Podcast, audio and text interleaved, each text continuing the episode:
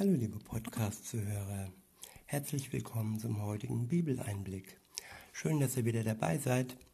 Ich lese euch heute ein Kapitel aus dem Johannesevangelium vor, und zwar ist es das Kapitel 11. Heute benutze ich die Übersetzung Neue Evangelische. Der erste Abschnitt ist überschrieben mit Dafür muss er sterben. Ab Vers 1 heißt es, nun wurde ein Mann in Bethanien krank. Er hieß Lazarus. Bethanien war das Dorf, in dem auch Maria und ihre Schwester Martha wohnte. Maria war die Frau, die dem Herrn das kostbare Salböl über die Füße gegossen und sie dann mit ihren Haaren abgetrocknet hatte. Lazarus war ihr Bruder. Da schickte die Schwester einen Botschafter zu Jesus und ließ ihm sagen, Herr, der, den du lieb hast, ist krank. Als Jesus das hörte, sagte er, am Ende dieser Krankheit steht nicht der Tod, sondern die Herrlichkeit Gottes. Der Sohn Gottes soll dadurch geehrt werden. Jesus hatte Martha, ihre Schwester und Lazarus sehr lieb. Als er nun hörte, dass Lazarus krank sei, blieb er noch zwei Tage an dem Ort, wo er war. Erst dann sagte er zu seinen Jüngern, wir gehen wieder nach Judäa zurück. Rabbi, wandten die Jünger ein, eben noch haben die Juden dort versucht, dich zu steinigen, und jetzt willst du wieder dahin? Jesus entgegnete, ist es am Tag nicht zwölf Stunden hell, solange es hell ist, kann ein Mensch sicher seinen Weg gehen, ohne anzustoßen, weil er das Tageslicht hat. Wer aber in der Nacht unterwegs ist, stolpert, weil er ja kein Licht in sich selbst hat. Dann sagte er zu seinen Jüngern, unser Freund Lazarus ist eingeschlafen, aber ich gehe jetzt hin, um ihn aufzuwecken. Herr, wenn er schläft, wird er gesund werden, sagten die Jünger. Herr, wenn er schläft, wird er gesund werden, sagten die Jünger. Sie dachten, er redet von natürlichem Schlaf. Jesus hatte aber von seinem Tod gesprochen. Ich finde das interessant, dass Jesus den Tod als Schlaf ähm, ähm, ja, deutet und sieht und dass der Tod für ihn nicht mehr wie ein Schlaf ist. Für uns ist der Tod eigentlich das, die Grenze des Lebens und für Jesus ist der Tod nur wie ein Schlaf, den man einfach aufwecken kann. Und da sieht man wirklich den Unterschied zwischen Mensch und Gott, Gottes Sohn. Er hat Kraft und Macht über den Tod und der Tod ist für ihn nicht mehr wie ein Schlaf. Ab Vers 14 heißt es, da sagte er es ihnen ganz offen. Lazarus ist gestorben. Und wegen euch bin ich froh, dass ich nicht dort war, damit ihr Glauben lernt. Aber kommt, lasst uns zu ihm gehen. Jesus wusste, obwohl er nicht vor Ort war und obwohl niemand es ihm gesagt hatte, dass Lazarus tot wäre, dass er tot war. Und auch hier ist wieder wirklich ersichtlich, dass Gott allwissend ist. Er weiß, wann ein Mensch lebt und wann ein Mensch tot ist. Und er hat auch keine Angst vor dem Tod und ja, hat sich einfach noch zwei Tage länger Zeit gelassen. Jemand anders hätte sich vielleicht beeilt, aber nein, Jesus muss sich nicht eilen. Jesus ist mächtiger als der Tod. Ab Vers 16 heißt es, Thomas, den man auch Zwilling nannte, sagte zu den anderen Jüngern, ja lasst uns mitgehen und mit ihm sterben. Wie dramatisch. Und lasst uns mit ihm sterben. Ja, sie hatten Angst, weil an diesem Ort schon mal die Leute versucht haben, Jesus zu steinigen und seine Jünger zu steinigen. Und ja, sie hatten auch jetzt hier schon wieder den Tod vor Augen. Aber Jesus hat keine Angst und Jesus weiß genau, wann seine Zeit kommt und sie ist zu diesem Zeitpunkt noch nicht gekommen. Ab Vers 17 heißt es, als Jesus ankam, erfuhr er, dass Lazarus schon vier Tage in der Grabhöhle lag. Bethanien war nur drei Kilometer von Jerusalem entfernt und viele Leute aus der Stadt waren zu Martha und Maria gekommen, um sie wegen ihres Bruders zu trösten. Als Maria hörte, dass Jesus auf dem Weg zu ihnen war, lief sie, lief sie ihm entgegen. Maria blieb im Haus. Als Martha hörte, dass Jesus auf dem Weg zu ihnen war, lief sie ihm entgegen. Maria blieb im Haus. Herr, sagte Martha zu Jesus, wenn du hier gewesen wärst, dann wär, wäre mein Bruder nicht gestorben. Ja, das klingt wie ein Vorwurf. Ob es denn so ist, weiß ich nicht, aber auf jeden Fall, wenn du hier gewesen wärst, dann wäre er nicht gestorben. Und auch hier sieht man wieder, wie beschränkt ähm, ja, die Sichtweise der Menschen ist. Viele Menschen machen oft Gott auch Vorwürfe, ja, warum musste der und der sterben, warum musste er so früh sterben. Aber ja, an, an Jesus prallen diese Vorwürfe vorbei, weil er über allem steht. Ab Vers 22 heißt es, aber ich weiß, dass Gott dir auch jetzt keine Bitte abschlagen wird. Dein Bruder wird auferstehen, sagte Jesus zu ihr. Ja, und hier steht aber auch nicht nur der Vorwurf, sondern am Ende steht auch der Glaube im Vordergrund. Martha sagt, aber ich weiß, dass Gott dir auch jetzt keine Bitte abschlagen wird. Und das ist ein, ein großer Glaube, den sie da beweist. Und weil Jesus diesen Glauben sieht, sagt er zu ihr, ähm, ich weiß, dass er auferstehen, auferstehen wird. Nee, sorry, ich muss nochmal wiederholen. Ähm, Vers 23 dort steht, Dein Bruder wird auferstehen, sagte Jesus zu ihr. Und das sagte er aufgrund ihres Glaubens.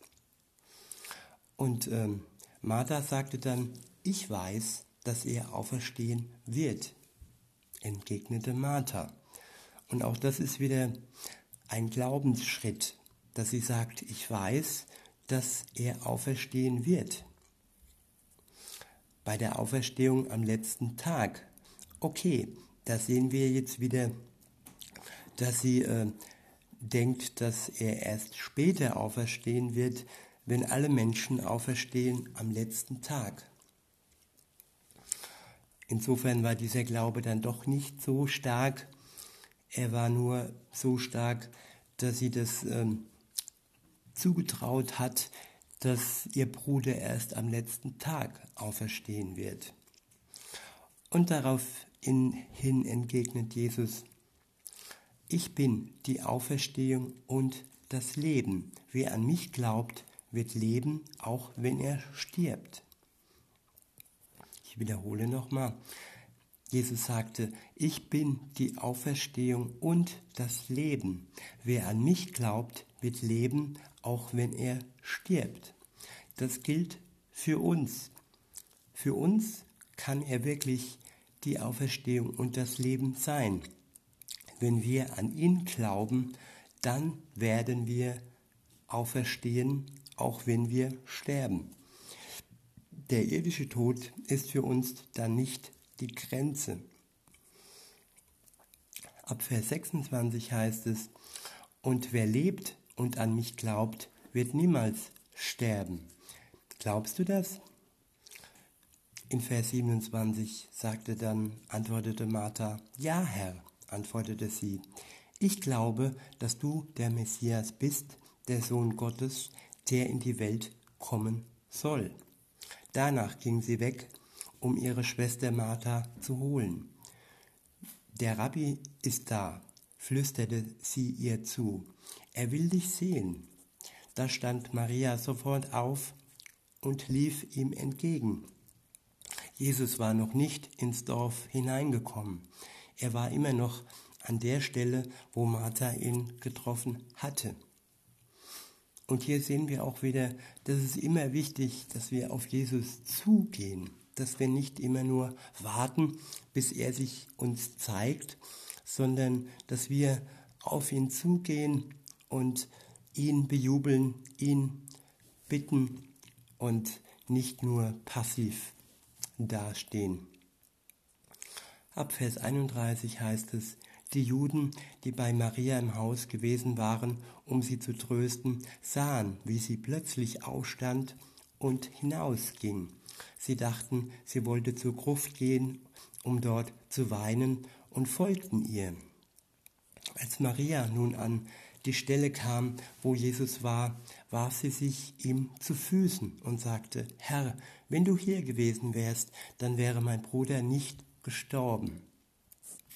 Als Jesus sah, wie sie und auch die Juden, die mit ihr gekommen waren, weinten, wurde er innerlich aufgewühlt und war sehr erregt. Ja, Jesus war erregt und innerlich aufgewühlt. Er ist wirklich ja, voller Liebe und an ihm geht das nicht so vorbei und ja, er hat ein großes Herz, das größte Herz, das überhaupt existiert, ein göttliches Herz. Und im Vers 34 heißt es, wo habt ihr ihn hingelegt? fragte er sie. Komm, und sie selbst, antworteten die Leute. Da brach Jesus in Tränen aus. Seht einmal, wie lieb er ihn gehabt hat, sagten die Juden. Ja, Jesus brach in Tränen aus. Und das zeigt auch, wie, wie sehr er die Menschen liebt und wie viel wir ihm bedeuten, dass er sogar in Tränen ausbricht. Im Vers 37 heißt es, aber einige von ihnen meinten, er hat doch den Blinden geheilt. Hätte er nicht auch Lazarus vor dem Tod bewahren können? auch hier wieder Vorwürfe und wirklich ähm, Anklagen, so wie das auch heute ist, dass die Menschen Gott etwas vorwerfen, dass sie Gott anklagen und ihm sagen, ja, warum lässt er das zu? Und ähm, ja, das ist aber nicht die richtige Einstellung, die wir brauchen. Die Einstellung, die wichtig ist, dass wir ihm alles zutrauen. In Vers 38 heißt es, erneut ergrimmte Jesus innerlich und ging zur Gruft. Das war eine Höhle, die mit einem Stein abgedeckt war. Hebt den Stein weg, sagte Jesus. Doch Martha, die Schwester des Verstorbenen, wandte ein. Herr, der Geruch, er liegt ja schon vier Tage hier. Jesus erwiderte, erwiderte, ich habe dir doch gesagt, dass du die Herrlichkeit Gottes sehen wirst, wenn du mir, wenn du mir vertraust. Ja, das ist das Allerwichtigste, dass wir Jesus vertrauen, dass wir ihm alles zutrauen und ihm nicht irgendwie Grenzen auferlegen, die gar nicht vorhanden sind, weil er ist grenzenlos und er hat keine Grenzen. Er tut Wunder. Und auch hier. In Vers 40 heißt es, Jesus erwiderte, ich habe dir doch gesagt, dass du die Herrlichkeit Gottes sehen wirst, wenn du mir vertraust. Da nahmen sie den Stein weg. Jesus blickte zum Himmel auf und sagte, Vater, ich danke dir, dass du mich erhört hast. Ich weiß, dass du mich immer erhörst. aber wegen der Menschenmenge, die hier steht, habe ich es laut gesagt. Sie sollen glauben, dass du mich gesandt hast. Danach rief er mit gewaltiger Stimme, Lazarus, hierher, heraus. Da kam der Tote heraus, Hände und Füße mit Grabbinden umwickelt und das Gesicht mit einem Schweißtuch zugebunden. Macht ihn frei und lasst ihn gehen, sagte Jesus. Als sie das gesehen hatten, glaubten viele der Juden, die zu Maria gekommen waren, an Jesus. Doch einige von ihnen gingen zu den Pharisäern und berichteten, was Jesus getan hatte. Da riefen die Hohenpriester und Pharisäer den Hohen Rat zusammen. Was sollen wir tun? fragten sie. Dieser Mensch tut viel aufsehenerregende, viele aufsehenerregende Dinge. Wenn wir ihn so weitermachen lassen, werden schließlich noch alle an ihn glauben. Und dann werden die Römer eingreifen. Sie werden unseren Tempel und das ganze Volk vernichten. Tja, die Pharisäer dachten, sie könnten indem sie Jesus stoppen, ähm, die Vernichtung des Tempels ebenfalls stoppen. Aber ihr Unglaube an Jesus ähm, hat ihnen nicht geholfen. Der Tempel wurde auch so zerstört. Und wer an Jesus glaubt, ist im Vorteil. Ab Vers 49 heißt es, einer von ihnen Kaiaphas, der in jenem Jahr der amtierende Hohepriester war, sagte, Ihr begreift aber auch gar nichts. Versteht ihr denn nicht, dass es viel besser für uns ist, wenn einer für alle stirbt und nicht das ganze Volk umkommt? Da hat wohl jemand den Durchblick gehabt. Ein sehr, eine sehr wichtige Aussage. Wenn einer für alle stirbt und nicht das ganze Volk umkommt. Jesus starb für alle, in erster Linie für sein Volk und danach auch für uns. Und ja, er hatte das erkannt. Und das ist eigentlich das Allerwichtigste, was ein Mensch im Leben erkennen kann. Dass er erkennt, dass Jesus für ihn persönlich gestorben ist, damit er frei wird. In Vers 51 heißt es dann, er hatte das nicht von sich aus gesagt, sondern in seiner Eigenschaft als Hohepriester die Weisung ausgesprochen, dass Jesus für diese Nation sterben sollte. Jesus starb allerdings nicht nur für das jüdische Volk, sondern auch um die in aller Welt verstreuten Kinder Gottes zu einem Volk zusammenzuführen. Von diesem Tag an waren sie fest entschlossen, ihn zu töten.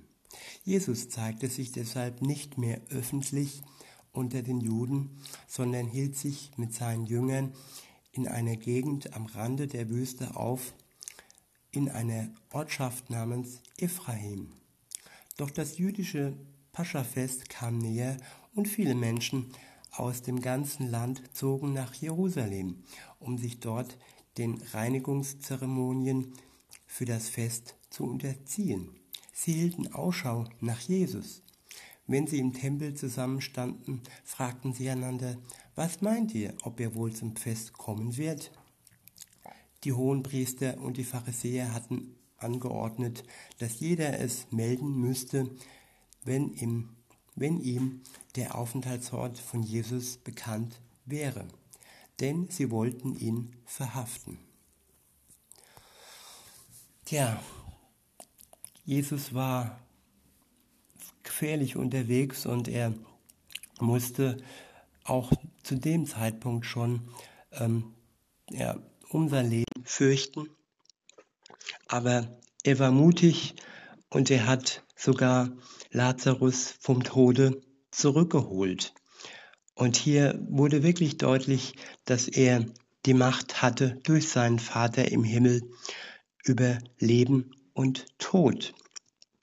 Und wer sich Jesus anvertraut, der muss den Tod nicht mehr fürchten. Das ist wirklich die Quintessenz dieses Kapitels. Der Tod ist entmachtet und jeder, der an Jesus glaubt, kann sich gewiss sein, dass ihm das ewige Leben zu eigen ist. Und in diesem Sinne wünsche ich euch einen schönen Tag und sage bis denne.